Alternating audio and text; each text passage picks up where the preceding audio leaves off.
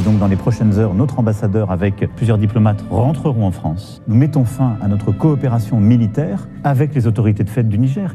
Bonjour, bienvenue dans ce nouvel épisode d'Expliquez-nous le monde, 10 minutes pour tout comprendre sur un fait d'actualité. Bonjour Nicolas Poincaré. Bonjour Pierre Coad. On vient de l'entendre, Emmanuel Macron a annoncé le départ de nos troupes et de notre ambassadeur basé au Niger. Pour quelles raisons On vous explique.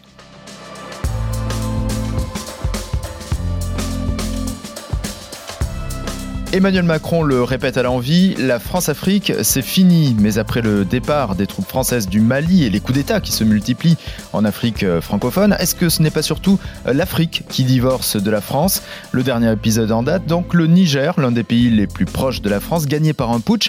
Et c'est du Niger que la France se désengage désormais militairement et diplomatiquement. Euh, trois bonnes raisons d'écouter ce podcast avec toi, Nicolas. Alors, on va expliquer que la France qui quitte le Niger, c'est aussi, même peut-être d'abord, pour nous la fin d'une guerre qui aura duré euh, dix ans, guerre contre le terrorisme qui va se terminer donc à la fin de cette année. Emmanuel Macron parle d'un succès. On va se poser la question, c'est pas évident. On va aussi raconter à quoi ressemble désormais le, le Sahel. C'est en partie une énorme zone de non-droit. Expliquez-nous le monde. Un podcast RMC. Nicolas Poincaré. Pierre Courade.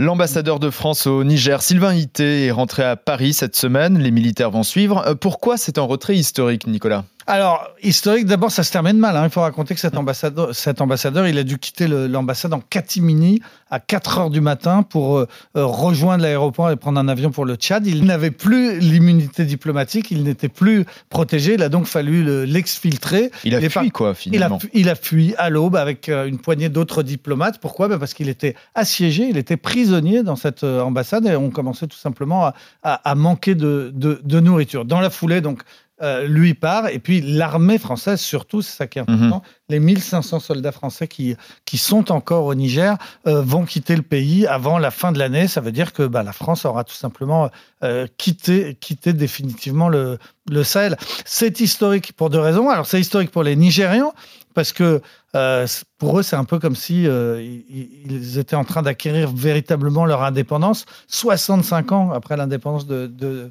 1958, l'armée française qui s'en va, l'ambassadeur français qui fuit, pour eux, c'est le début de la vraie indépendance. Hmm. Et puis pour nous, c'est historique parce que, euh, comme on avait déjà été viré d'abord du Mali, ensuite du Burkina Faso et que maintenant on l'est du Niger, eh ben, ça veut dire que l'armée française quitte le Sahel.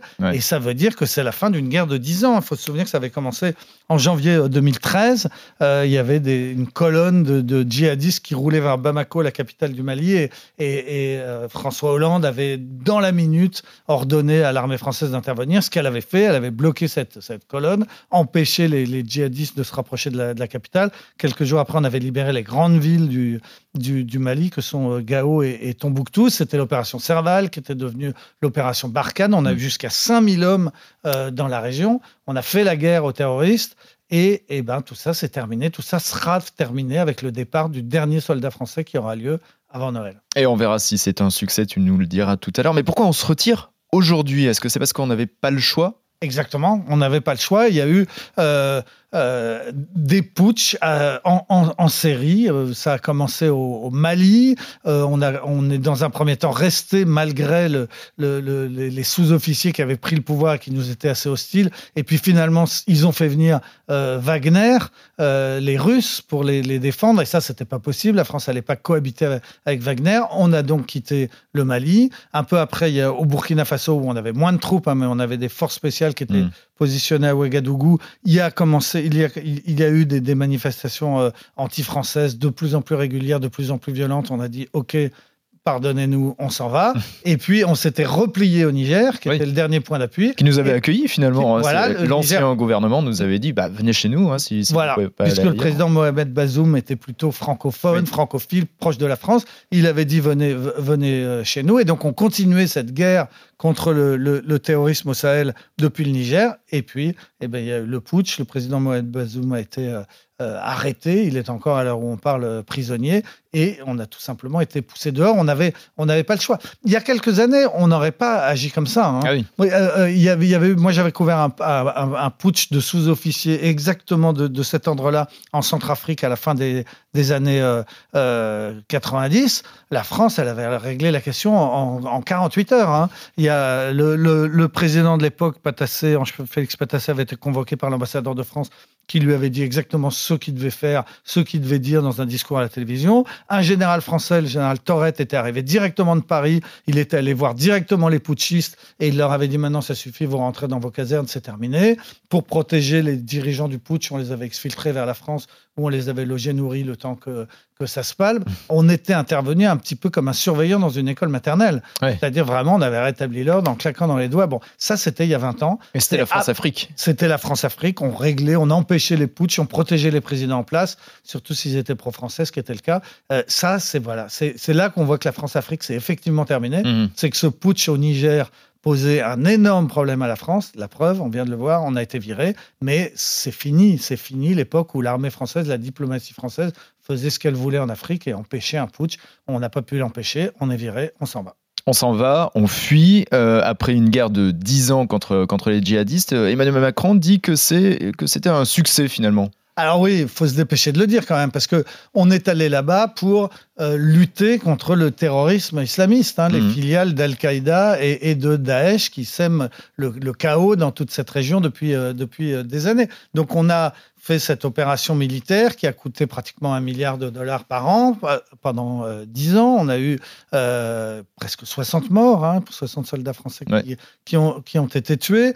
Euh, on a eu jusqu'à 5000 hommes. Euh, on devait assurer la stabilité politique dans ces pays et lutter contre le, éradiquer le terrorisme. Ces, deux, ces deux objectifs ne sont pas atteints à l'évidence, donc c'est difficile au moment où on va partir à la cobasse de dire que c'est un succès. Ce qui ne veut pas dire qu'on n'ait rien fait.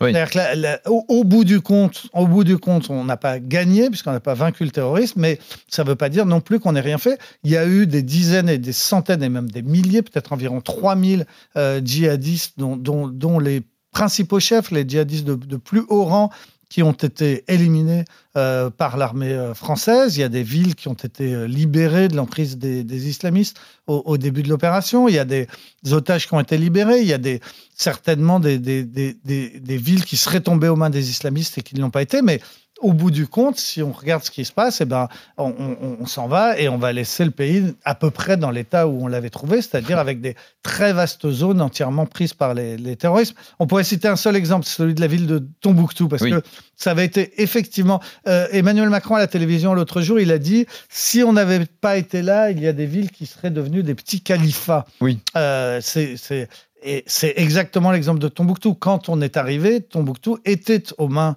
euh, des islamistes qui appliquaient la charia, qui coupaient la main des voleurs. Euh, donc cette magnifique ville historique au bord du Niger, au, au- au- au Mali, était effectivement entre les mains des, des islamistes. L'armée française les a chassés. Euh, François Hollande s'est rendu sur place, il a été accueilli comme un héros. C'est là qu'il avait, dit cette fameuse phrase c'est le plus beau jour de ma vie politique. Donc Mm. on avait libéré Tombouctou.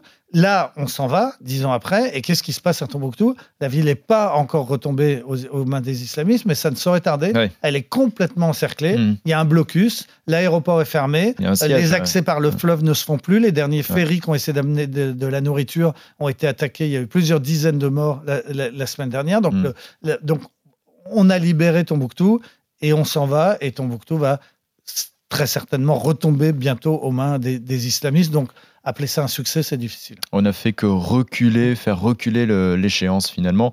Euh, nous, on s'en va, les Français euh, partent de, de cette euh, région du, du Sahel, mais, mais est-ce que tous les Occidentaux sont obligés de partir? Alors, euh, déjà dans ces pays, il y avait effectivement beaucoup d'Occidentaux et beaucoup de Français qui vivaient, hein, des expatriés dans la région, je sais pas, de Mopti, Césarée, où tout a, a commencé au Mali. Euh, tous les hôtels étaient tenus par des Français. Il y avait des religieux. On pouvait tomber sur des, des religieuses belges, des, des, des, hollandaises. Il y avait euh, des humanitaires. Il y avait des dispensaires qui étaient tenus par des blancs.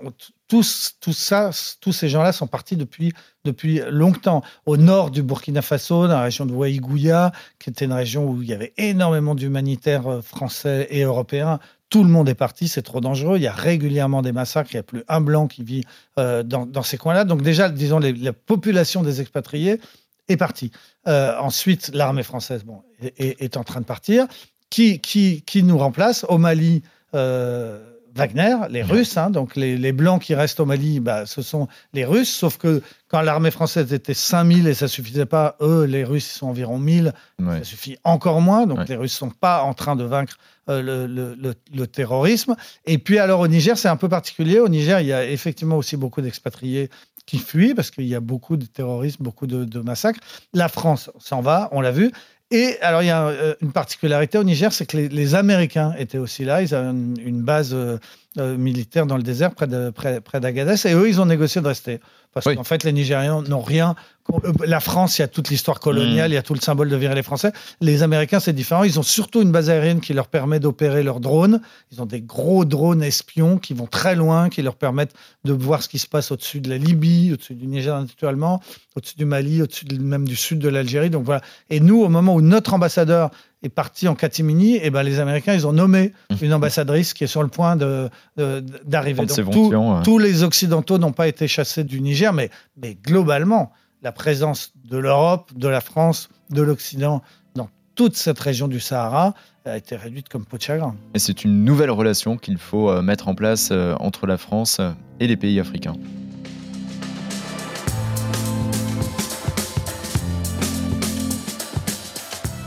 C'est la fin de cet épisode. Merci de nous avoir suivis. Si vous avez aimé, n'hésitez pas à en parler autour de vous et à vous abonner. Nous sommes présents sur toutes les plateformes et sur le site et l'appli RMC. On se retrouve la semaine prochaine. Merci Nicolas. À la semaine prochaine Pierre. Retrouvez Nicolas Poincaré tous les matins à 6h50 et 7h50 dans Apolline Matin sur RMC.